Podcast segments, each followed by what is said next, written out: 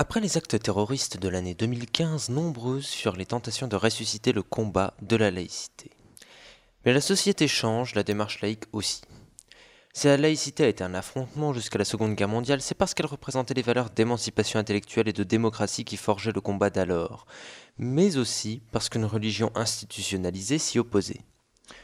Notre situation est aujourd'hui bien différente. Il n'y a guère plus d'institutions religieuses possédant une concession sur un pouvoir étatique. Notre société est menacée, mais bien plus par le fondamentalisme que par la soif de pouvoir de l'institution religieuse.